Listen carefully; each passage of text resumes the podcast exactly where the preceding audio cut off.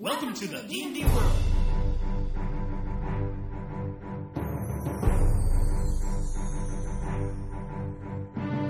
Olá, jogadores e DMs! Estamos aqui para o episódio 28 do podcast Rolando 20. Eu sou Daniel Anandi E eu sou Davi Salles. e hoje finalmente vamos falar de Eberron, Davi. É, eu acho que é o podcast aí mais esperado pelos nossos ouvintes. Então, tá aí o presente para todos vocês, explorando tudo que Ebron, né? Não tudo, né? Claro que não dá para explorar tudo, mas um tantinho aí para você entender bem qual é desse cenário e ver se você gosta ou não. Vamos dar uma passada rápida sobre a apresentação desse cenário para quem não conhece, contar o que mudou na quarta edição, logo depois dos recadinhos e e-mails.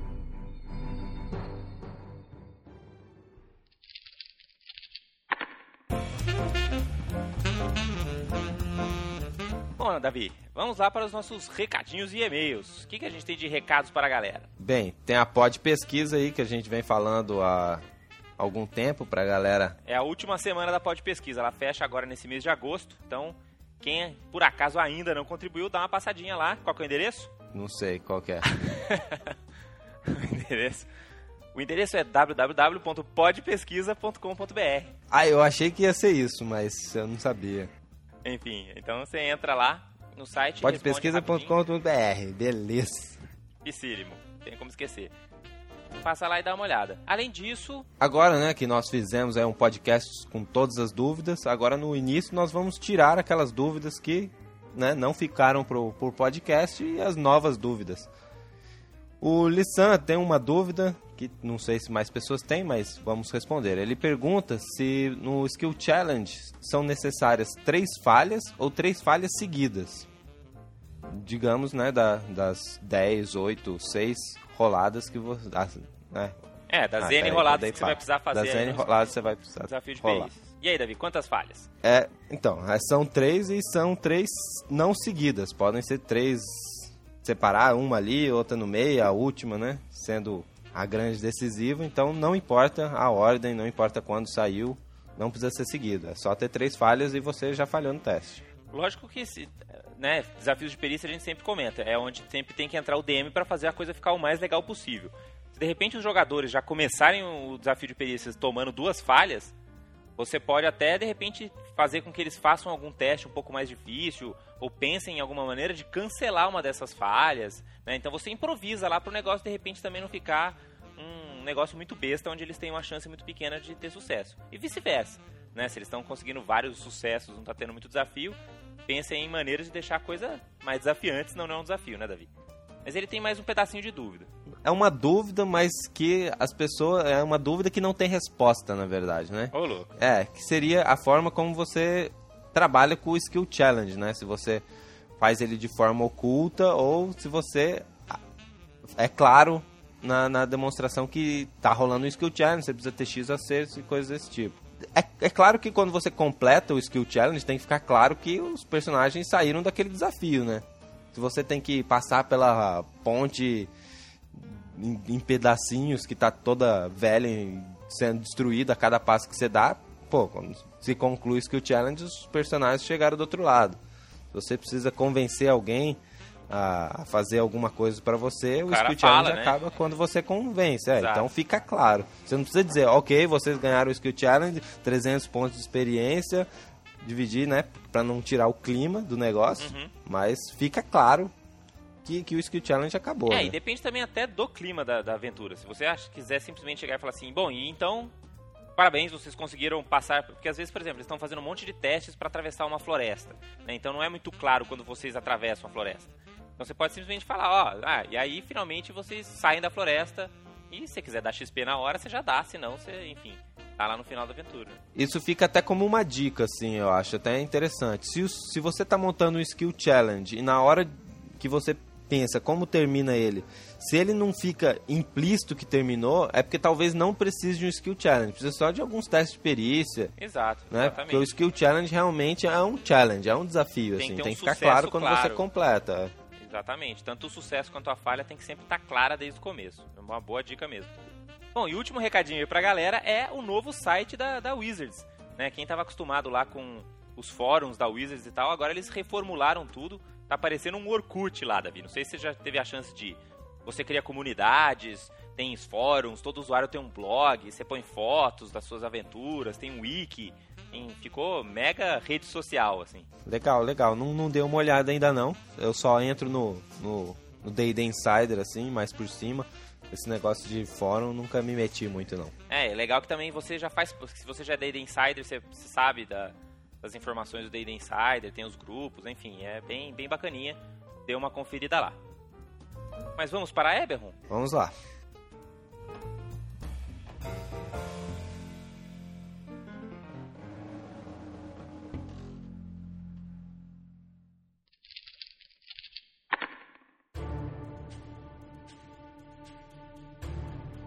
Muito bem, Davi.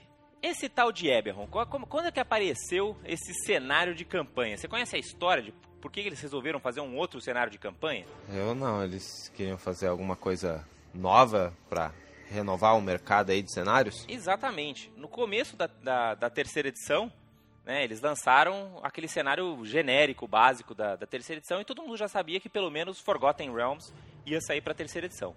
Só que a Wizards of the Coast ela lançou um concurso porque eles queriam fazer um novo cenário, queriam realmente que fosse algo novo, algo revolucionário, né? Algo que não fosse aqueles mesmos cenários que eles já tinham feito no passado, né? Dragonlance, Dark Sun, enfim, aqueles que o pessoal já conhecia. Eles queriam algo novo e revolucionário.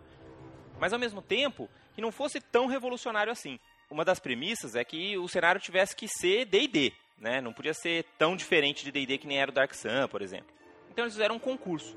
E, cara, milhões de pessoas mandaram cenários, né? E mesmo porque eles pagavam super bem, assim, e o seu cenário ia ser publicado no final, né? Então foi uma mega, um mega concurso, assim, muitas pessoas participaram. Uhum. E quem ganhou foi exatamente o Keith Baker, que foi o criador do Eberron, né? Ele primeiro fez um parágrafo explicando o Eberron, depois ele fez três páginas explicando o Eberron, depois ele teve que escrever um calhamaço explicando o Eberron pro pessoal da Wizards, o pessoal gostou e virou um cenário mega, super, mega boga aí de D&D na terceira edição, né? Saiu bastante coisa de terceira edição, o RPG online do D&D é baseado em Eberron, saiu jogo tipo StarCraft, Warcraft, né, do do D&D também baseado em Eberron, então saiu um monte de coisa de Eberron. É, na verdade, eu acho que a Wizards acertou muito bem agora na quarta edição em fazer, né, trazer esses três cenários iniciais assim. Forgotten Realms, que é um tipo um pilar, né, um, é a essência do É o D&D standard, né? É, exatamente. E trazer Eberron seguido de Dark Sun, porque eu acho que são três cenários totalmente diferentes, né? Porque você, você joga em Forgotten, Greyhawk, sei lá, dá pra você ambientar facilmente. Agora, Eberron, Dark Sun, tem um, um gosto bem diferente, assim, eu acho Foi, legal. O pessoal até eles... falou do, do Dragonlance, né? Que falou, pô, Dragonlance, mas Dragonlance não é tão diferente assim, né? Uhum. É, não, o, que, o Dragonlance você pode usar o que tem de D&D aí e o cenário já tem tanto livro de Dragonlance que você pode simplesmente utilizar, né? Isso, as ideias, os conceitos dá para facilmente adaptar é, para qualquer outro um lugar. cenário, um cenário de Dragonlance não iria não iria trazer tanto benefício, né? Custo-benefício assim, eu acho pro, pro jogador de RPG. Agora o de Dark Sun e Eberron, acho que vai ser muito legal, vai trazer vai valer a pena. Então, para situar a galera, eh, a gente está usando aqui como referência, eu estou aqui com, na, nas minhas mãos o, o, livro de campanha do Eberron da quarta edição, o livro de campanha do Eberron da terceira edição, o livro do jogador também de duas edições e um livro que eu acho que é fantástico, que dá para achar ele bem baratinho hoje em dia, que é o Guia do Aventureiro de Eberron, o Adventurer's Guide to Eberron. É um livro bem genérico, não tem nenhuma regra, é basicamente imagens e textos explicando como é Eberron. Então, quem curtir ah, o cenário no final dessa edição e quiser pensar num, num, num livro assim para sentir melhor o cenário, eu recomendo fortemente esse livro aí, esse Adventurer's Guide to Eberron, né, que ele explica bem o cenário e é uma das referências que a gente está usando aqui hoje. O que, que, você acha que são as características mais marcantes de Eberron, né? O que, que você fala assim, bom, Eberron, se você tivesse que falar, sei lá, duas, três, quatro coisas de Eberron, assim, Eberron é isso. O que, que você definiria, Davi? Eu definiria Eberron como uma sociedade moderna capitalista dentro do D&D. Eu tá, acho que beleza, isso... ele tem esse lado do capitalismo. O que mais? Bullets. Aí depois a gente entra no detalhe. É, ele tem esse aspecto moderno de guerras gigantes, né? Certo, um mundo forjado pela guerra, né? Que tem muita guerra envolvida, ok. Isso é até uma coisa que era parecido com um pouco de Greyhawk, né? Greyhawk tinha isso também. O, o clima no ar dele, né? Eu acho muito legal. É um, é um lado. Eu acho que um negócio que a gente não pode esquecer também é de falar da magia. Né? O pessoal Ah, sempre magia, acaba falando de que Forgotten é um cenário high magic, né? Esse tipo de coisa. E, meu, não é. Eberron é um cenário high magic, né? A magia tá em todos os lugares. Né? A magia é usada diariamente por todas as pessoas. Ninguém acha bizarro um mago fazer uma bola de fogo, entendeu? As pessoas acham isso totalmente normal dentro do, do mundo de Eberron. É, eu acho que a magia em Eberron tá como a energia elétrica pra gente, assim, né? Tipo, hoje em dia, sim. pessoas, principalmente nós que conseguimos ouvir podcast e coisas do tipo, nós não conseguimos. Não, é difícil conceber um mundo sem energia elétrica, né? Tipo, porra. E acho que é assim pro, pro cara Sim. que vive em Eberron, né? Pro, pro personagem que tá dentro de Eberron. Ele não conseguiria conceber um mundo sem magia. Exatamente. Tá intrínseco ali na, na sociedade que ele vive. É, tipo, se, se dá um pau lá que a deusa da magia morre, como em Forgotten, cara, Eberron, acho que provavelmente não ia sobrar nada. Não ia. Concordo contigo. Bom, então é, essas são as características de Eberron, né? É um mundo tecnológico baseado em magia, é um mundo que sai de uma guerra gigante, envolveu o mundo inteiro. É um mundo que está descobrindo terras novas, então tem milhões de coisas para serem exploradas por todos os lados. É um mundo onde tudo que existe no D&D existe lá. Né? Então todas as raças que você está acostumada a ver, todas elas vão existir e vão fazer sentido dentro desse mundo. Então vamos falar um pouquinho desse mundo, Davi. Porque vamos começar pelo nome, né? Por que Eberron? Eberron é um dos dragões aí, dos três da trindade, né, que, que criou né, o mundo em todos os seus aspectos aí, né? Tanto a parte superior quanto o Underdark, né, que seria de Eberron. É, isso aí vem por causa daquele mito de criação do mundo. Né? De acordo com o mito, existiam três dragões poderosíssimos que fizeram o mundo. né? eles eram os três primeiros dragões, que era Kiber, Síberis e Eberron. né? eles viviam em harmonias e tal, eh, eles estavam descobrindo a respeito de uma profecia. Só que aí um dia o Kiber, que era o dragão maligno, brigou com os outros porque ele queria controlar a profecia. Então ele foi lá e destruiu Síberis. E Síberis ficou destruído em vários pedaços e Eberron né, ficou todo em volta de Kiber para tentar prender Kiber. E o que aconteceu? Kiber virou o dragão que existe dentro do mundo, que é o que você falou, é a Underdark, que é o que está dentro do mundo. Eberron virou o mundo, né, que é o que envolveu Kiber. E Síberis, que foi destruída, virou o céu e as estrelas e tudo que está em volta de Eberron. Olha que bacana. É uma viagem alucinógica aí.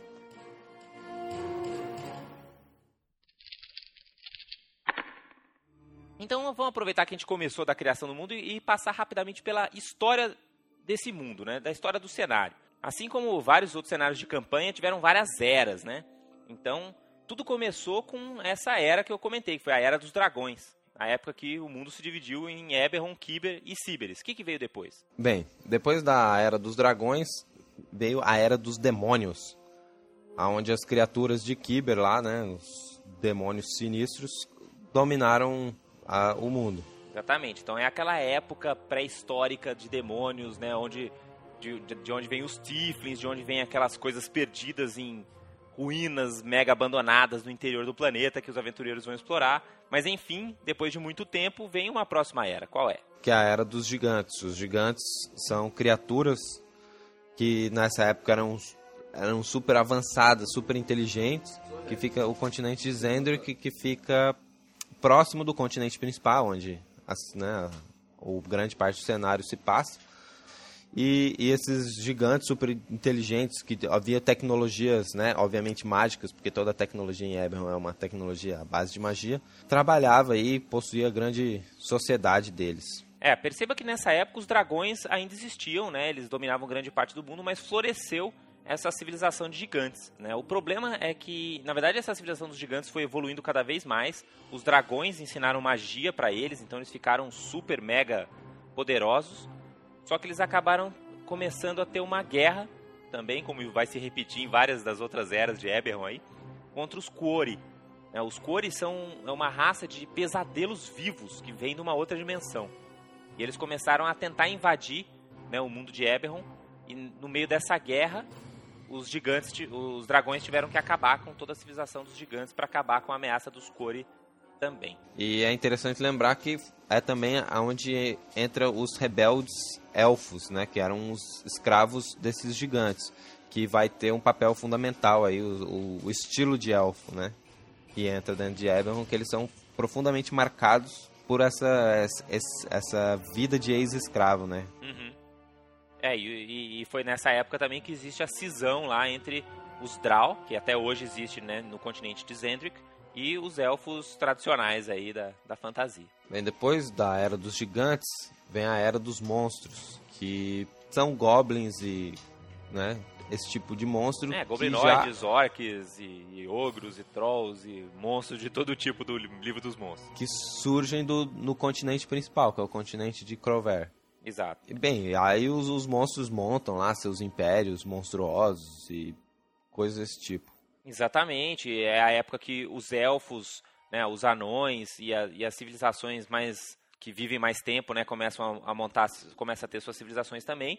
Tem um monte de guerra entre esses vários impérios goblinoides, só que coincidência, é. né? E eventualmente acaba essa civilização de monstros e é quando vem a era atual, né, que é quando os humanos migram do continente de Sarlona para Corver, que é o nosso continente principal aí, e começam a criar os vários reinos, começam a criar as várias civilizações lá. Só que algo acontece que muda totalmente a história de Eberron. O que começa a acontecer? Começam a aparecer as marcas do dragão aí, as Dragon Marks, que, que vai ser a característica talvez mais marcante aí de Eberron, que vai influenciar toda a cultura humana em Corver que são essas marcas? Né? São uma espécie de tatuagens, assim, a diferença é que não é uma tatuagem, é uma marca que aparece espontaneamente e começam a aparecer nos, nos, humanos, principalmente, mas também em elfos, em anões e várias outras raças, e que os dragões ficam muito é, curiosos a respeito, porque eles acham que essas, essas marcas têm a ver com a profecia, né? que é a profecia que eles estudam lá, que eles querem descobrir o que, que ela quer dizer. E eles começam a né, apoiar essa, esse florescimento da civilização, porque eles querem saber o que, que vai acontecer, né, o que, que significam essas Dragon Marks. E essas Dragon Marks dão poderes mágicos para as pessoas que têm né, essas marcas. E, isso é o que acaba levando a civilização dos humanos a virar essa civilização baseada em tecnologia mágica que Eberron vive hoje, né? E, em termos de organização aí da, dos reinos, o que, que aconteceu? Bem, obviamente houveram né, começou, os humanos vieram e e começaram a dominar diferentes regiões e claro... O continente de Corver, né? E claro que, que rolou uma, uma guerra aí, né? pra variar. É, na verdade, antes de começar a guerra, houve uma grande unificação. Né? As grandes cinco nações do, do continente de Corver se uniram sob uma única bandeira, que era o império do... O, o rei Galifar I virou o, o, o rei de todo o continente. É, eles foram guerreando contra os goblinoides, enquanto eles tinham um inimigo comum, né?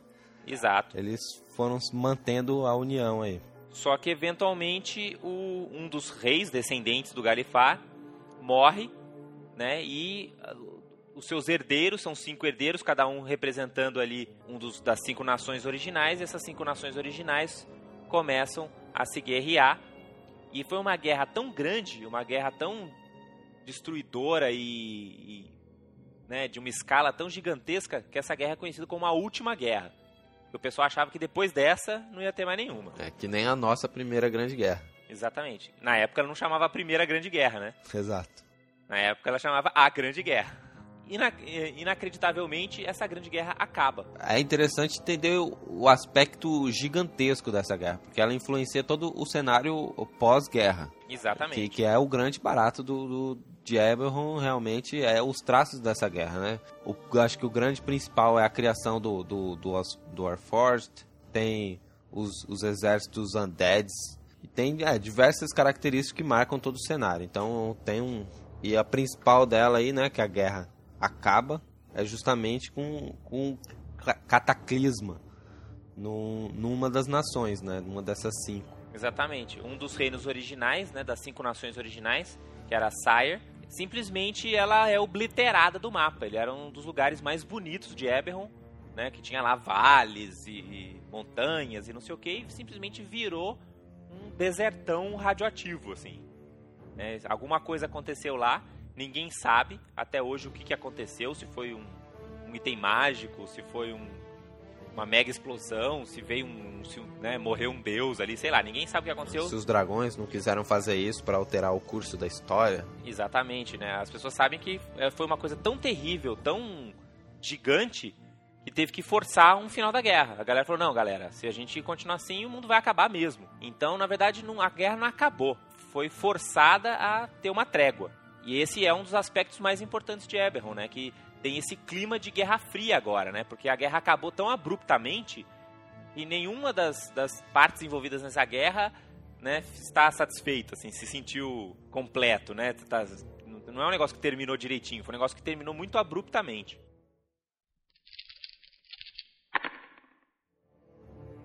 Interessante. A gente comentou, né, que uma das coisas que marcaram o fim da era dos monstros para a era atual foi começaram a aparecer essas Dragon Marks, né, essas marcas de dragão. O que, que significam essas marcas? É, essas marcas elas permitem que aqueles que a possuem façam algum tipo de magia. E essas magias estão tão ligadas com a marca, né? Cada marca possui a sua magia. E aí as pessoas que possuíam geralmente acontecia em famílias. E essas pessoas dessas famílias que possuíam esse poder mágico começaram a falar: pô, vamos fazer alguma coisa útil com isso. E a coisa mais útil que podia fazer era vender a magia, né? vendeu o serviço, o serviço mágico, digamos assim.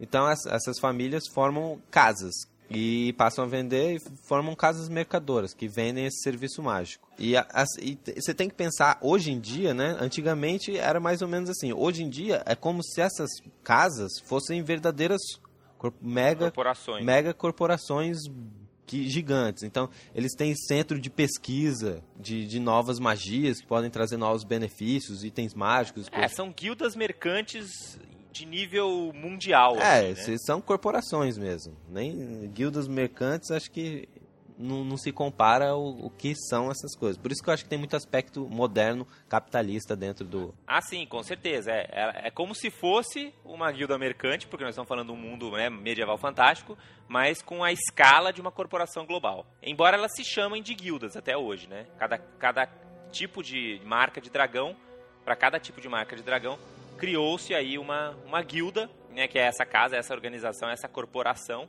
cada uma com um aspecto ligado ao que, que poder mágico você ganha com a sua, com a sua marca. E, é, e aí tem, tem essas várias casas. Uma delas trabalha muito com itens mágicos, criação de itens, é, de, de engrenagens e coisas desse tipo mágicas que vai aí fazer todo tipo de serviço. E essa é a casa de Canith. Que, e foram eles que criaram Warforged, né? Porque ah, outro aspecto das, das casas é que elas nunca entram nos conflitos do, dos, dos reinos. Elas... Lógico, assim como né, é, a Suíça lá com seus banqueiros milionários, eles exato. são neutros Sempre. em relação aos conflitos entre os vários reinos. É, então a Casa de Canis, no, no seu aspecto neutro, passou a fabricar, foram mandados lá vários magos, vários especialistas para criar um negócio que fosse lucrar com a guerra. E eles criam o Warforged. É, na verdade eles criam todo tipo de é, armamento. Né? Tanques. Né? Vão e... criar tanques de guerra e sei lá, canhões metralhadora e uh, elmos que tem lupas, e, sabe? Todo tipo de, de coisa que você for imaginar que pudesse ajudar na guerra, eles fizeram. E o ápice desse desenvolvimento de tecnologia foi conseguir fazer o soldado perfeito. Né? Foi fazer um soldado que era é, mecânico que era War, exatamente foi a criação do Warforged. É interessante lembrar na história do Warforged que os Warforged não iniciaram, né? Eles já não surgiam com com inteligência, assim, consciência de si. Eles, ao, vários Warforged foram ganhando consciência ao longo dos anos, assim. Então, no início, eles eram realmente máquinas que podiam ser Sim, programadas. É, as primeiras versões também, né? Eles eram bem, bem burrões, assim, né? Não tinham muita inteligência, assim. Eles basicamente eram quase zumbis.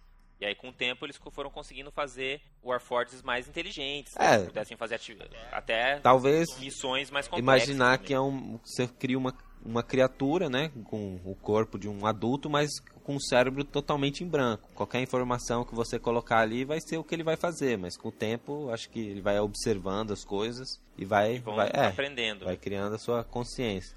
Até porque os Warforged, eles eles tentavam não misturar muito o Warforged com com pessoas, assim, né? Os, os próprios Warforges treinavam Warforges. Assim eles ficavam bem pessoais. Mas isso é interessante aí, né? Caso você queira montar um personagem Warforged, de colocar quem ele conviveu. Talvez se ele tenha convivido com Halfling, ele tenha várias características de Halfling. Se ele tenha convivido com um anão, várias características de anão. Exatamente, exatamente. Depois a gente vai entrar em, em, no detalhe aí das diversas, das diversas casas, né? Que vocês vão ver que tem casas que são bem legais, assim, que só, cada, só de falar das casas já dá para você pensar em campanhas inteiras. Um outro negócio que eu queria lembrar, que é um negócio também bem típico da campanha em Eberron, são as Dragon Shards. O que são as Dragon Shards? Dragon Shards são cristais especiais aí que contêm uma quantidade absurda de magia, né? Serve para todo tipo de coisa. Como você explicaria melhor aí as Dragon Shards?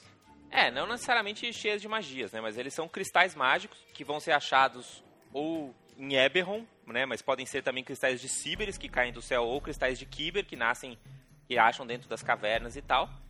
E que podem ser usados para vários tipos de coisa, para criar itens mágicos. É, às vezes eles, esses, esses cristais contêm trechos da profecia que os dragões estão procurando.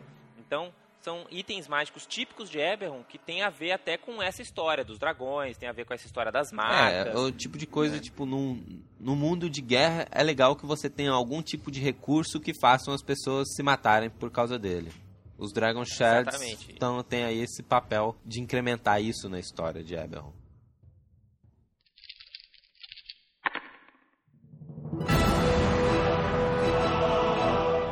Outra coisa que tem que ficar na cabeça das pessoas quando elas estão imaginando uma cidade, um, uma aventura de Eberron, são essas coisas tecnológicas, né?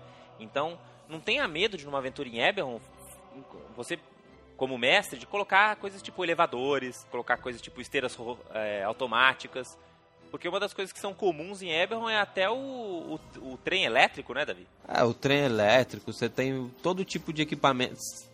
Hoje em dia você pode colocar, tipo, holograma. Você quer pôr, cara, coloca, funciona muito, tudo, tudo futurista pode funcionar legal Funciona em Eberron. Exatamente. Bom, então vamos passar rapidinho aqui sobre as raças, né? Então as pessoas estão acostumadas aí a jogar de humano, elfo e anão na, nos outros mundos de campanha. E o que, que fica diferente em Eberron? Os humanos mudam alguma coisa? David? Os humanos são basicamente iguaizinhos, né? Acho que são totalmente iguaizinhos a humano de normal aí de qualquer cenário. Eles vão ser a raça dominante, os reinos vão ser reinos principalmente reinos humanos. Tem lá um reino ou outro que não é humano, mas é interessante comentar que a maior parte das Dragon Marks são de famílias humanas também, né? Então, isso é até uma das coisas que faz com que os humanos sejam a raça dominante do, do planeta. Uhum. Beleza. Então, os humanos não mudam muita coisa. E os elfos? Os elfos eu acho que é uma das raças mais legais de Eberron. Tipo, os, el os elfos em Eberron, pra você ter ideia, são tipo, sei lá, elfos machos, tá ligado? Não é mais aquela viadagem que a gente encontra em outros cenários aí. os elfos de Eberron são muito maneiros. Para começar, são três tipos de elfos, mais ou menos.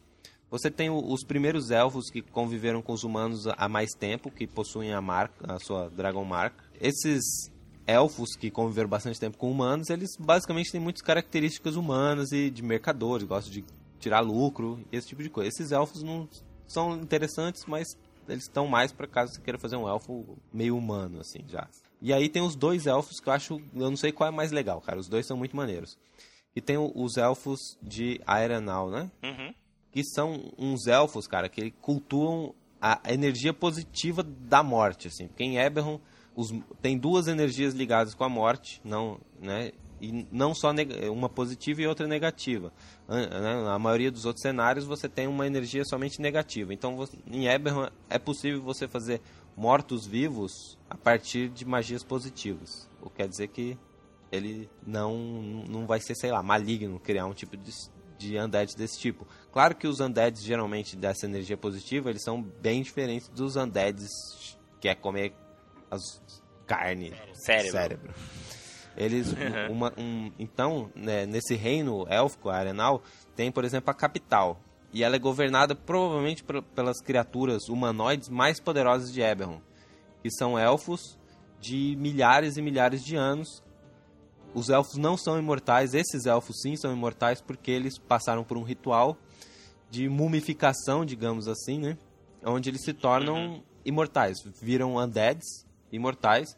E muita, na maior parte do tempo eles não ficam dentro dos seus corpos, até porque não deve ser muito gostoso você ficar num, num corpo bem apodrecido. Mas muitas vezes, em casos, né, quando a, quando a sociedade élfica precisa, eles aparecem lá para tomar decisões, digamos assim.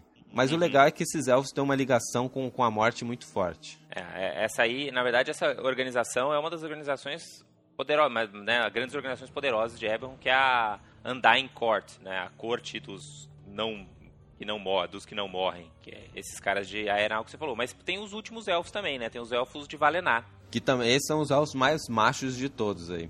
Eles eles se distanciaram do, né, dos, dos elfos de, de Arenal e que onde é que eles moram numa região do, do continente principal, né? que é Cover, de, do continente de Cover, onde eles, mont, eles entraram para auxiliar na guerra, na Grande Guerra, uhum. só que em determinado momento eles falaram, ó, oh, não estamos mais afim dessa guerra de vocês, a gente dominou esse território aqui, a gente vai ficar aqui e montar o nosso reino élfico. Qual, uhum. qual é a, a cultura desses elfos? Eles, eles adoram o... eles cultuam, basicamente, os seus antepassados, eles são muito ligados com com a ideia dos seus antepassados. E os antepassados principais que eles cultuam são os elfos rebeldes ex-escravos, né? Como eu falei que tem essa importância na cultura élfica. Daquele, na, daquela época de Zendrick ainda, Da época né? dos gigantes de Zendrick. Então, esses, esses elfos, eles, eles vivem numa região... Eles adoram, eles têm lá...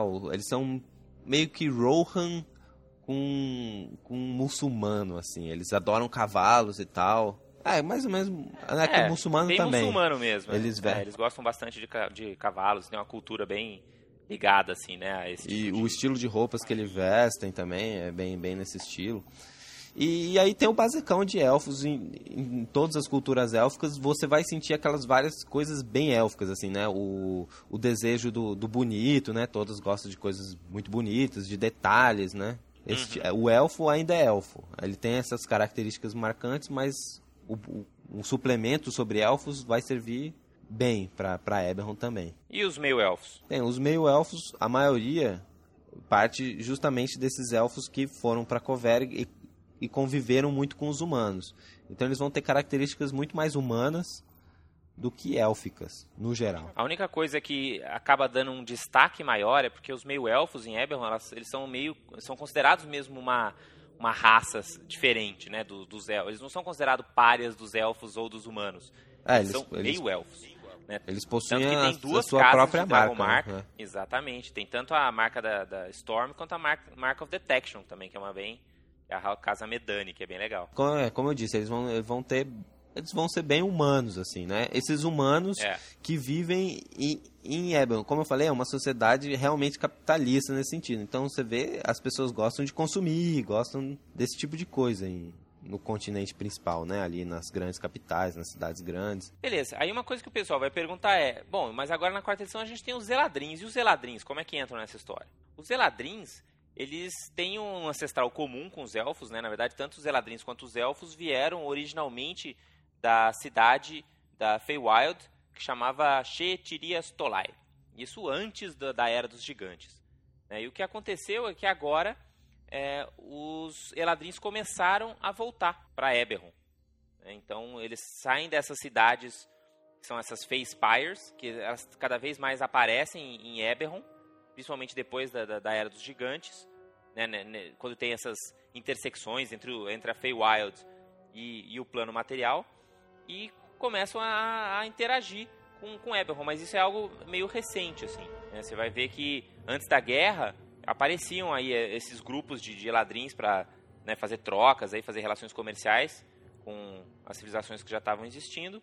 E, e, isso acabou criando algumas, alguns settlements. Então foi assim que eles fizeram a, né, o retcon aí para funcionar os Eladrins lá. Então eles sempre estiveram ali, só que eles sempre foram um grupo pequeno. Por isso que eles não, não apareceram tanto até, até agora.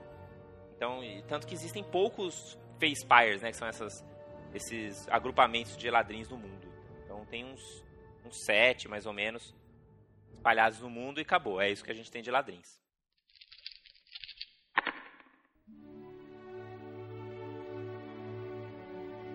Os gnomos tem os gnomos, né? Uma das outras raças aí. Os gnomos, eles. Acho que a diferença é que eles possuem um próprio reino, né? Acho que na maioria dos cenários os gnomos não têm não tem um próprio reino. Em caso de, de Eberron, eles possuem, e basicamente é um reino tipicamente gnoma. E tudo que você imaginaria que um reino gnomo teria, vai ter, né? Eu acho que os gnomos em Eberron, eles são meio que os halflings dos outros cenários, assim. Porque como não encaixa muito bem aquele gnomo tinker, né? Aquele gnomo tecnocrata que faz coisas porque todo mundo é assim Eberron, na verdade. Né? Então acho que os gnomos ocupam aquele papel de povo baixinho, que né, acaba, como eles não têm força física, tem que ah, usar outras alternativas, né? Tem que ser bom de, de furtividade, tem que ser bom de espionagem, tem que ser bom de, de né, outra, outras, outras coisas. É, ele, eles são compensar. Os, as criaturas mais inteligentes, assim, né? Eles ganham, eles. Grande parte dos gnomos tem a capacidade de realmente viver com a sua inteligência, né? Eles estão uhum. a, a melhor faculdade de Eberron, ou uma das melhores, né? Escolas aí fica no reino dos gnomos. Então, basicamente é isso, né? Eles são, são os escolásticos do mundo de, de Eberron. Exato. E os anões? Os anões são, são bem interessantes, assim. Porque acho que o, a diferença, eu acho que é que os anões não são tão unidos em Eberron. Uhum. Eles... Mesmo porque nenhuma raça é muito unida, né? Como vocês já sacaram. deu, deu, deu dois palitos, os caras estão brigando em Eberron. É, mas os, os anões são realmente assim, né? Eles ficavam se matando lá, entre eles mesmos e entre outras criaturas, quando surgiu a marca Anã, e aí essa a, né, o clã que possuía a marca né, sobressaiu e acabou meio que, que... é a casa de Kundarak. E acabou meio que dominando e, e sendo os anões mais hegemônicos aí.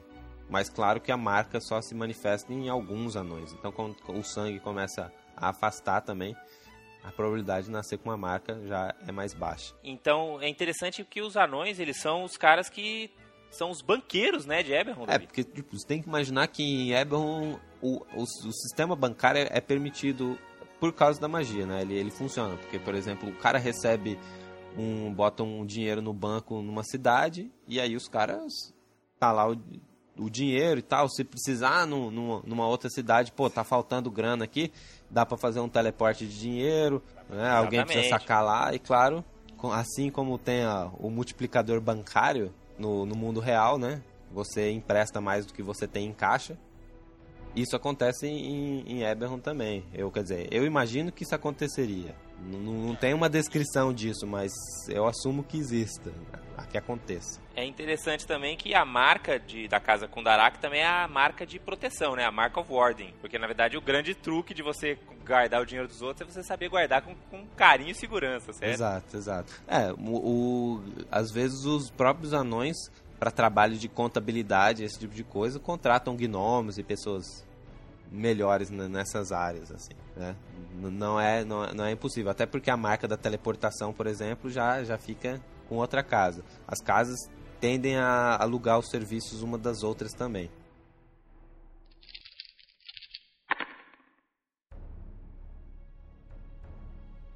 E os Halflings, Davi? Eu falei que os gnomos meio que viraram os Halflings, né? E, mas e como são os Halflings, então, de, de Eberron? Os, acho que os Halflings de Eberron são, são bem diferentes. Eles são um povo nômade, nômade e meio bárbaro, né? Exato. É aquela cena clássica de um Halfling em cima de um dinossauro, cara. Não tem como ser mais legal do que você estar cavalgando um dinossauro. Não.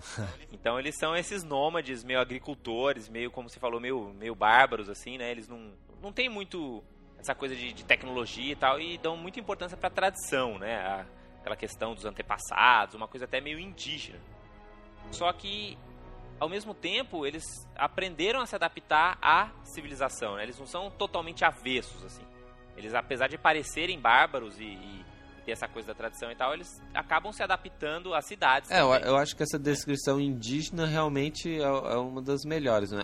Um pelo local onde eles vivem, né? Que são planícies, tipicamente uhum. onde viviam aí né, os índios, os índios norte-americanos aí, né? Os pele vermelha. Aham, uhum, exato. E eles têm bastante essa coisa da família, né? Como típico de Halfling. É, e eles acabam. E eles vão ter duas casas para eles, né? Que é a casa Jorasco, que são os, os healers, e também a, a, a, casa Galandra, que é de. do, das tavernas e, e, hospedagem e tal, né? Então, isso tem muito a ver com essa, esse aspecto, aspecto nômade dos. É, e, e é, de novo, falando em Eberron, cara, extrapole todos os limites da magia que você possa imaginar. Se tem uma taverna onde o dono, o taverneiro aí, é, é um Halfling da, da casa de Galanda, velho. Você pode imaginar que tá, tá mó calor lá fora, velho. Tem um ar-condicionado mágico dentro dessa taverna. Exato, exatamente. Vai ter sempre água geladinha. É, é você tem que imaginar todo esse tipo de coisa. Eberron é assim, é, é, a sociedade, né? Que eu falei, moderna, né? A galera curte consumir, assim. A galera curte essa parada aí. E se mata para isso. É. Nós temos também os meio orcs. Eles são relativamente comuns aqui em, em Eberron, principalmente né, da, da mixigenação que até aconteceu por conta das guerras. A diferença é que existe um reino de, de meio orcs, né? E, e, na quarta edição eles mudaram essa, né? Porque agora na quarta edição os meio orcs não são tão não são meio orcs por si, né? A ideia de orcs com humanos, são uma raça própria.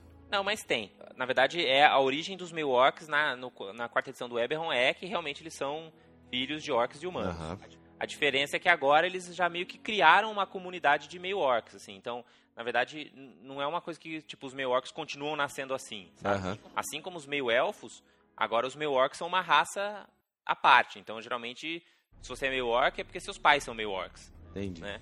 Então, não, eles não continuam misturando, assim, com humanos e orcs. Acontece de vez em quando, mas não é a regra. Né? Então, na verdade, os primeiros meio orcs apareceram logo que os humanos saíram de Sarlona e vieram para Corver porque já tinha orc lá. E aí já começou a ter guerra e começaram a aparecer os meio orcs e até hoje tem esses, esses meio orcs aí pelo mundo. É, mas eles têm, têm uma região onde eles moram mais, assim, né? Sim, sim. Que é, é são principalmente nessas tribos das Shadow Marshes que ficam. Então, mas eles não são a raça dominante em nenhuma região, assim, pelo menos não assim a, a, além de, de todos. É interessante dizer também que os Milwaukees têm essa importância como raça porque eles também têm uma casa deles, né? Eles têm a, a Mark of Finding, a casa Taras, Tarashk, ou Tarashk, sei lá, Tarashk. Que, que é uma casa interessante aí, pela própria natureza de, dos, dos meio orcs. Então, se você quer achar alguma coisa ou alguém, você provavelmente vai mandar aí essa casa então os meio orcs têm. Mandar. Os, os Bounty Hunters, né? Mandar os, os caçadores então, de recompensa da casa de Tarrasca atrás de quem você quer. Tem um estilo mercenário aí. Exatamente. A gente falou dos Warforged, é uma raça, só que tem uma outra raça que é bem típica também de Eberron, inclusive que apareceu no Player's Handbook 2, né? Que são os Shifters. Aham. Uhum. É, os Shifters é uma, é uma raça bem interessante, eles não é como você pode imaginar, eles são bem das florestas mesmo, são bem bárbaros. Claro que. É, eles são descendentes de humanos com licantropos. Né? Então, antigamente tinha lá os licantropos, os lobisomens, os, né, o air tigre, o air, várias coisas começaram a ter, fazer filhos com humanos e essas criaturas que foram nascendo foram criaturas que não eram nem humanos nem licantropos, era uma coisa diferente que hoje o pessoal chama de shifters. E hoje, assim como os meio elfos, os meio orcs também são uma, uma, uma raça à parte. O que, que você precisa saber aí dos shifters, caso você tá, esteja querendo montar um em, em Eberron? Um é, é, essa própria natureza animalesca, digamos, um cara meio Wolverine, uhum. assim, né?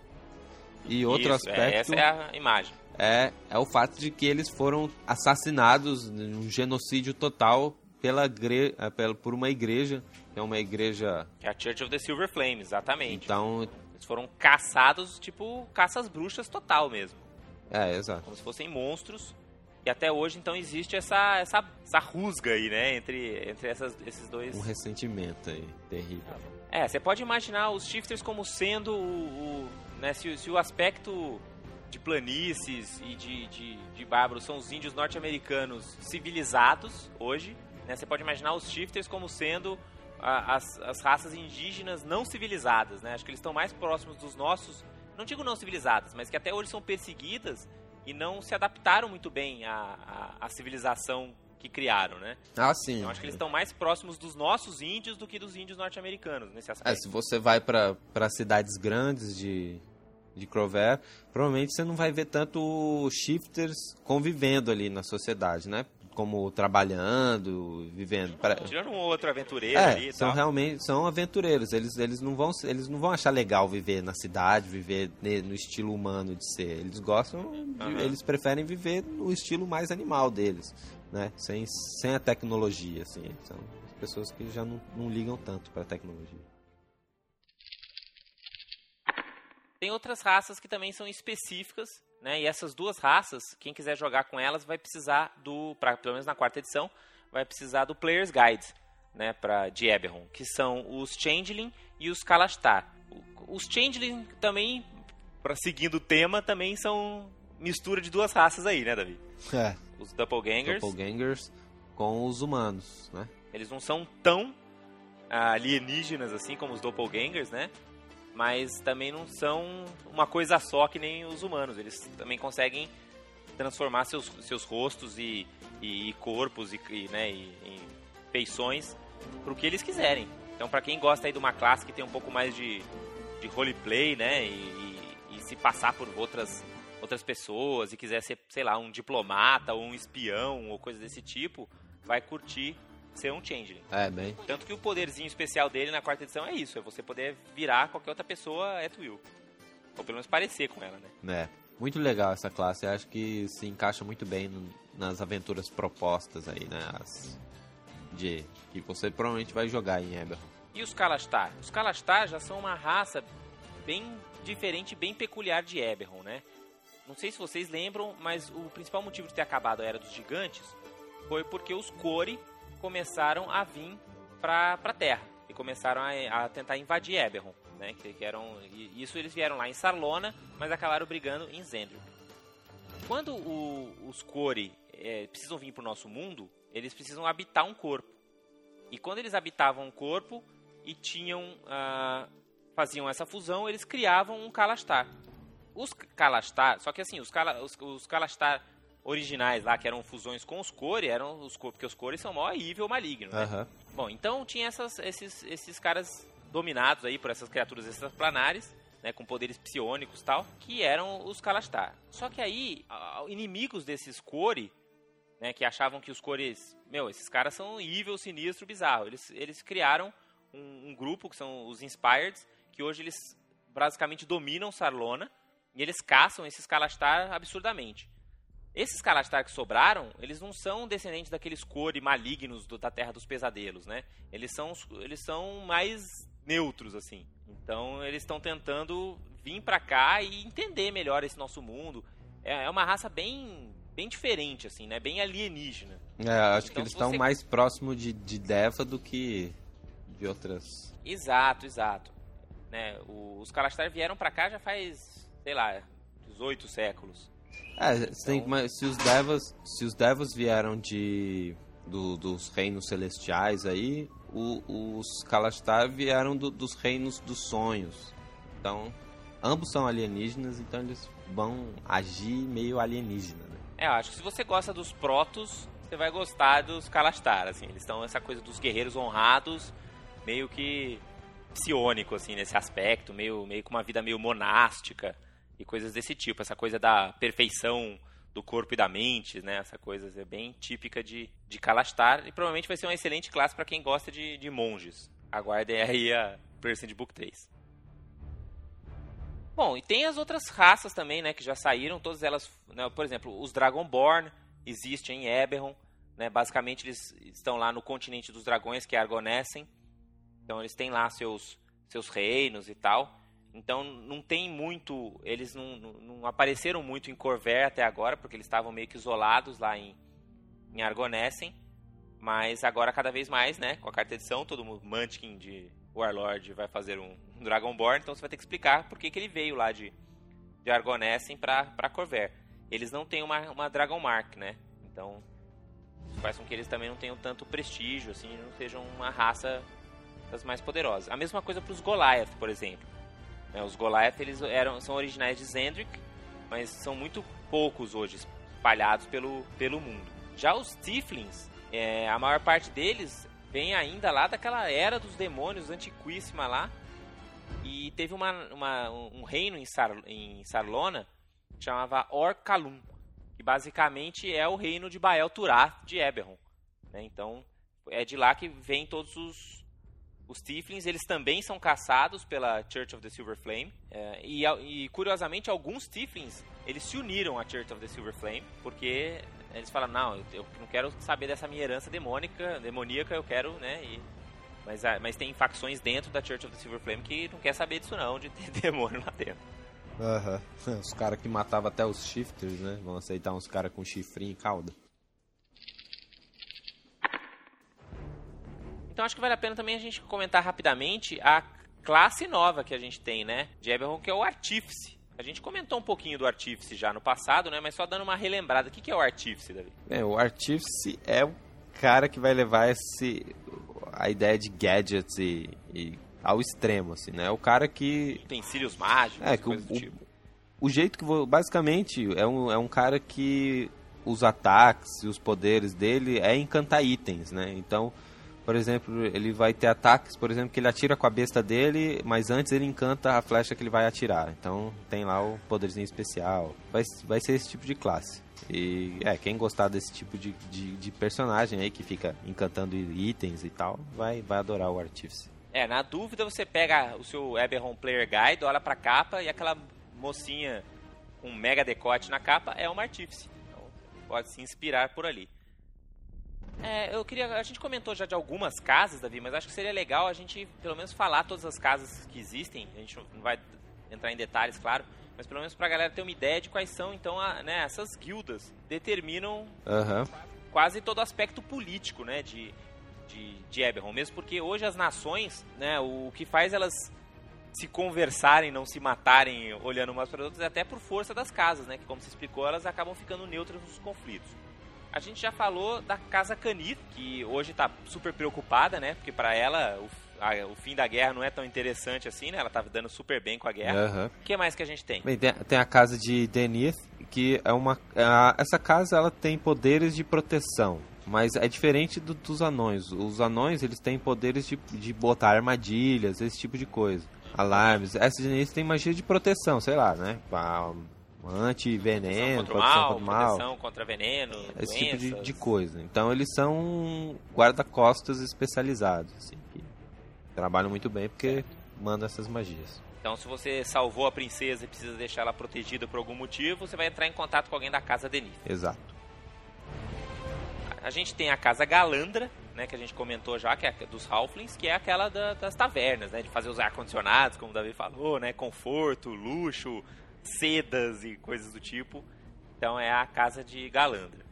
Tem a casa de Jorasco, que é a que trabalha com as magias de cura aí, né? E que cura não. Essa os aventureiros vão precisar ficar amigo rapidinho, certo? Exato, essa daí eles vão usar bastante serviço, mas eles curam todo tipo de, de doença e tal. Eles, eles trabalham com todo tipo de coisa. Claro que os serviços geralmente são muito caros para a maior parte da população, né? Então você não vai ver em, em Eberron uma população toda saudável, coisa do tipo. Claro, mais saudável do que, sei lá, se não tivesse saneamento básico e coisa Na do Idade tipo. Média de verdade. É. Então, se algum dia você precisar de um Raise Dead, né, você provavelmente vai lá bater um papo com o pessoal da Casa Jurássico. Não vai ser barato, mas é com eles que você vai ter que conversar. A gente tem a casa com Darak, né, que é aquela que a gente já comentou, que é dos anões, né, de proteger os bancos dos anões e tal. O que mais? É, tem a casa de Lirandar, que é uma casa dos meio-elfos, e eles controlam o, o tempo, basicamente. Eles têm o tempo, não o, o clima. O clima, Isso, né? é, o clima. Então eles conseguem fazer chover, eles conseguem fazer ficar sol, conseguem ventar. E, é, e eles são tão importantes para o dia a dia dos commoners, mas eles também são muito úteis para as, outros aspectos, né? Por exemplo, para fazer barcos uh, voarem, né? Porque eles podem ficar fazendo vento, então você leva teu galeão para onde você quiser, né? É, para fazer Zeppelin, né? Fazer essas coisas assim, voarem. É, os barcos mesmo. Os Lightning... Ah, os Lightning Rails também, não são deles? Não, os Lightning Rails são de canice.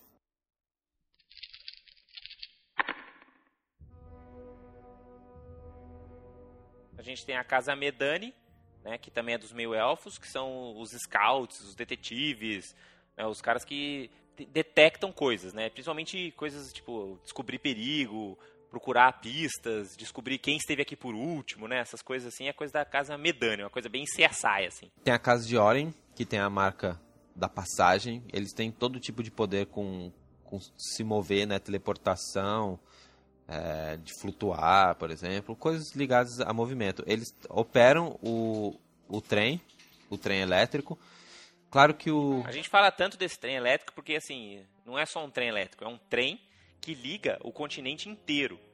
Então vocês conseguem, tipo, é o único mundo que eu conheço de fantasia que você tem realmente um sistema de transporte unificado, né, para o continente inteiro, né? Então vocês veem o tamanho do. É, na verdade esse trem aí foi construído por várias, algumas casas, né, ligadas a, a ele, né? A principal casa É, foi foi a casa de Canif, porque Lógico, porque precisou fazer o, o trem, o hardware em si, né? Mas se você for parar pra pensar, esse mega empreendimento foi feito só porque na época era o reino de Galifar ainda, né? Era quando não tinha começado ainda a última guerra. Exato. É, hoje em dia o, o trem, por exemplo, ele passava por Sire e agora por- não passa mais, né? Porque É, não passa mais nada por lá. explodiu e tal. Então tem, tem um gap aí onde o trem não, não consegue passar.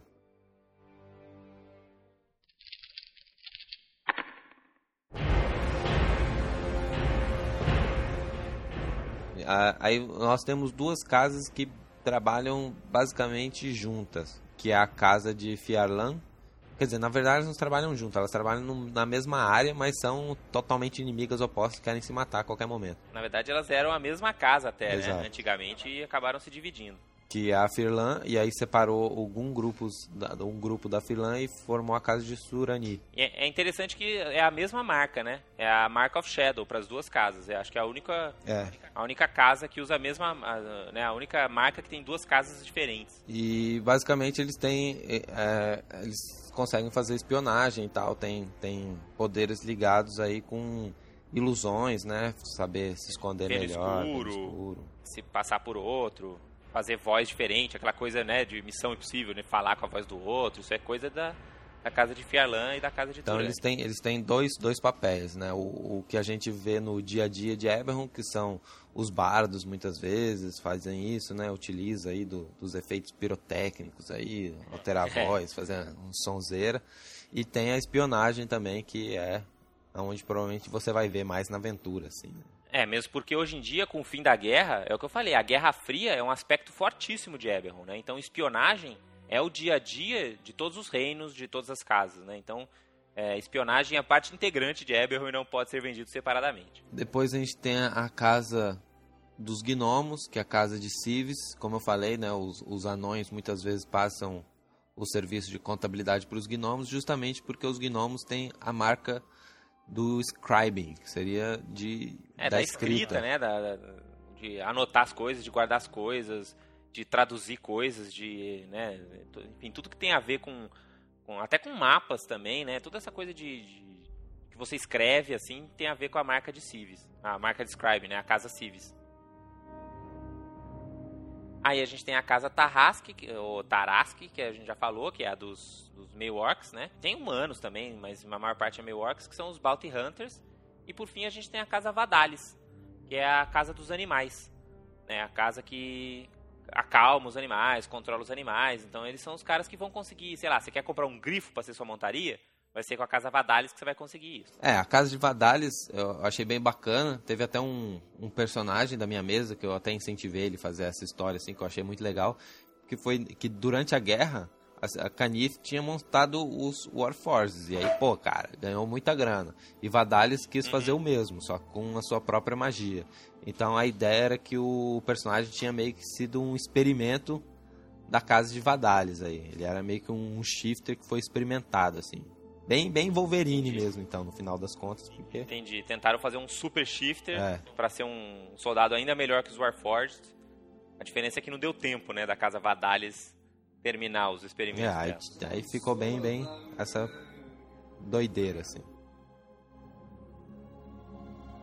Outro aspecto que a gente tem que dizer, pra ver se cabe ainda nesse podcast, já tá ficando huge, é a parte de religião, né, Davi? Porque a, a religião é algo que, que eu acho que também é bem diferente em Eberron, pelo menos de Forgotten Realms, assim, ou do cenário básico do D&D. Principalmente pelo aspecto de que você pode perfeitamente seguir uma divindade boa e ser um cara corrupto, ser um cara maligno. Né? Então, em Eberron isso funciona. Você pode ser lá o alto clérigo do deus mega benevolente e, na verdade, você ser maior cara maligno.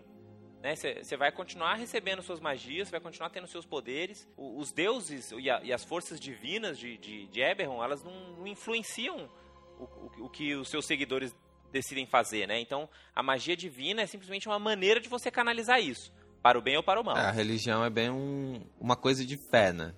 Um, porque Exato. em Forgotten Realms não é uma questão de fé, uma, mais uma questão de medo, talvez. É, uma questão de, tipo, eles estão lá, entendeu? De vez em quando eles vêm aqui dar, dar um rolê.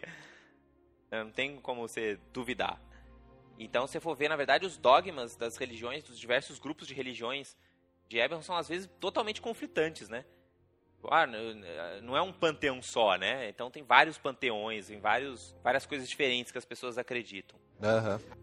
A, a religião padrão, assim, digamos, né, a mais comum, é a Sovereign Host, que eu não sei como a gente traduz isso. Vou ter que pedir para algum ouvinte mágico traduzir Sovereign Host pra gente. A soberania, sei lá, a entidade soberana, sei lá, alguma coisa assim. Né, que, que é o panteão de deuses típico de D&D, né? Que tem lá Deus da agricultura, o Deus da, da, da comunidade, Deus da, da, da viagem, né, tem os vários deuses. Então, se você está em dúvida, você vai seguir a Sovereign Host. E eles têm uma ideia bem de aceitar vários, todo tipo de religião, né? Todo tipo de, de religião, assim, no sentido de todo tipo de, de crendices, né? Tipo, se se, o, se aqui na, na cidade grande eles cultuam o deus da agricultura com algum tipo de, de ritual todo certinho e coisas do tipo, com os artefatos, e lá os, as tribos orques cultuam fazendo umas danças em volta da fogueira, para eles tudo isso é cultuar o deus da agricultura. Exato, então eles exato. têm uma, uma aceitação de outras crendices bem grande. Que é justamente o contrário da, da Silver Flame aí, como a gente vai ver agora. É, a Silver Flame, eles são os caras que seguem uma entidade única, é quase monoteísta, né? Que na verdade ela, ela segue a, essa chama prateada, que é uma, uma entidade pura e única que nos abençoará a todos. É, que, que essa religião acho que se mistura mais com uma religião, né, tipo o catolicismo. Então eles, eles são, eles não, não conseguem aceitar muito outros, outras versões de religiões e tal. É, é aquela coisa bem da igreja mesmo, né? A igreja que determina como que você tem que fazer os ritos, né? Como que você de, determina os dogmas. Então é muito ligada à figura da divindade com a, igreja, né? Diferente da Sovereign Host, que é bem mais livre. E aí tem a religião pequena, mas que existe aí, que é o caminho da luz aí, que é bem aquela ideia de monge mesmo, da iluminação. Que é a coisa dos Kalastar e tal, que acha que corpo e mente vai te deixar mais puro e tal. Tem também as religiões sinistras lá dos elfos, né, da Undying Court. Tem o e aí tem as religiões malignas, que tem a. Quer dizer, na verdade, antes. Tem, primeiro eu queria falar de uma região que não é nem tão maligna assim, que é o Blood of All. Porra, que é o sangue de não Vol. é maligno? Ela, não necessariamente. Se for ver, as, as pessoas do Blood of All, elas acreditam que assim, você vale o que você faz. Assim, a, a, líder da, da religião é maligna, tem um monte de necromante lá, então assim, tem um monte de gente que pratica essa religião que é maligna. Mas se for ver os dogmas dela per se, principalmente na quarta edição, você vê que ele foca mais nesse lado de você. Você pode ser um cara não maligno que, que acredita no, no sangue de volta. Entendeu? Você acha que, que a, a, a, a, divindade está dentro de você, está dentro da sua força, entendeu? Não é uma, uma força externa. Uhum. Por isso que eu acho legal esse aspecto, assim. É, mas, mas a... por padrão é do mal. É, e, e tem um aspecto que tem, acho que uma região dominada por humanos mesmo, que tem uma forte influência dessa religião, assim. Então, tipo, se uma nação inteira, e não é uma nação inteira maligna, é uma nação que tudo bem, fez lá umas Sim. coisas malignas e tal, mas que não é maligna. Então não tem, né, não tem esse problema, né? É, da mesma maneira a gente tem os Dark Six, né, os, os, os seis sinistros. Que é o aí, oposto da são... Sovereign Host, no geral. É, é o oposto, mas se for ver, muitas pessoas acabam também prestando algum tipo de homenagem para os Dark Six, até por medo, até por aquela coisa, né, a, a deusa da, da má sorte. Você não quer ficar de mal com a deusa É, da má exato, sorte, é. entendeu? Exato. Então ela existe como um panteão maligno mesmo. Mas lógico, tem lá os É, aquela força sinistra que você tenta mais. se afastar, né? Mas você Exato, respeita. exato. Então, e por fim você tem os cultos de, de, de Kiber, Né? São os caras que acham que Eberron não devia ter prendido Kiber. Eles querem libertar Kiber, que é o, a, né, o, na verdade é o deus maligno que mora no interior da Terra. Então são os cultistas mais sinistros. São esses caras do, do culto do dragão. Ó, só pra ver, a- o reino que, que fez, né, co- conjurou esses mortos-vivos pra lutar na, na, na Grande Guerra foi o reino de Karnath.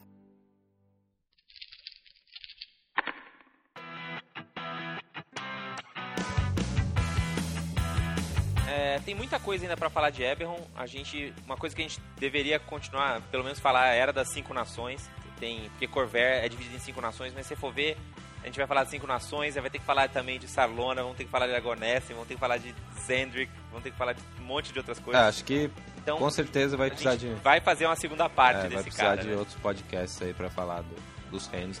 Mas também a gente pode fazer um- uma, uma pesquisa aí e ver qual que, é, qual que é o cenário mais jogado pelo, pelos nossos ouvintes. E aí. Porque se for Eberron, eu vou adorar, que é o cenário, um dos cenários que eu mais gosto. Mais gosto. É, eu tô, eu tô jogando Eberron, né? A gente tá jogando em Zendrick, então se for ver, a gente nem usa tanto esse aspecto tecnológico aí da, da coisa, a gente acaba jogando mais um D&D primitivo, genérico, assim.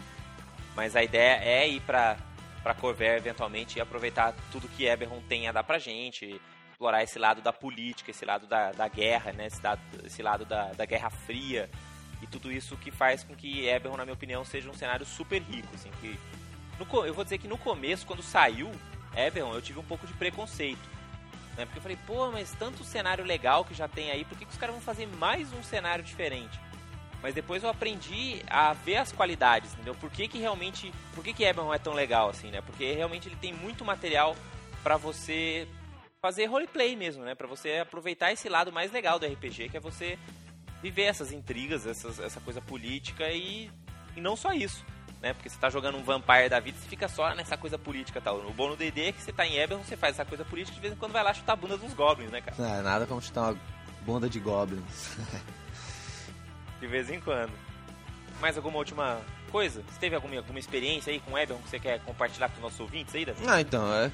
O que o o Eberron é bem, bem legal porque ele é diferente realmente, dá pra você fazer muita viagem. E eu acho que o barato dele é que ele, por ser, como eu disse, muito próximo, acho que da nossa sociedade, né? Acho que a mentalidade de um cidadão de, de Charne, por exemplo, é muito parecido com a mentalidade de um- uma pessoa de São Paulo, por exemplo. Eu acho que ele Ou Nova York, ou É. qualquer grande cidade, né? eu acho que ele permite fazer um- umas aventuras com certas analogias com, com o mundo real muito legal, muito legal, muito interessante e que vai ficar, com certeza, eu acho que é, é fácil é, fazer um negócio memorável quando você brinca com essas analogias assim. Muito bem. Então, espero que vocês tenham curtido essa pincelada, essa introdução a Eberron. A gente ainda quer voltar nesse cenário fantástico. A gente quer ouvir o feedback de vocês, né? O que, que vocês querem ouvir sobre Eberron. Vamos tentar focar nosso próximo episódio sobre o cenário no que vocês comentarem aí nos comentários. Se vocês tiverem dúvidas de D&D, não esqueçam de mandar pra gente. Tá no anand, arroba rolando20 ou davi, arroba rolando20.com.br. E a gente lê ela lá no próximo episódio. E espero que vocês tenham curtido e boa semana pra vocês. É, boa semana, Rolem 20, estou muito feliz de voltar aqui pro podcast É, Davi de volta, muito bem. e a gente se vê por aí, pessoal. E rola em 20. Dungeons and Dragons.